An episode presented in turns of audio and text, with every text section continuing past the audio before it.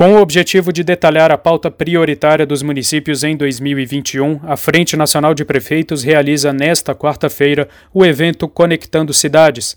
Apesar de ser um encontro para líderes de localidades com mais de 80 mil habitantes, a reunião será transmitida ao vivo pelo Facebook a partir das 9 horas da manhã.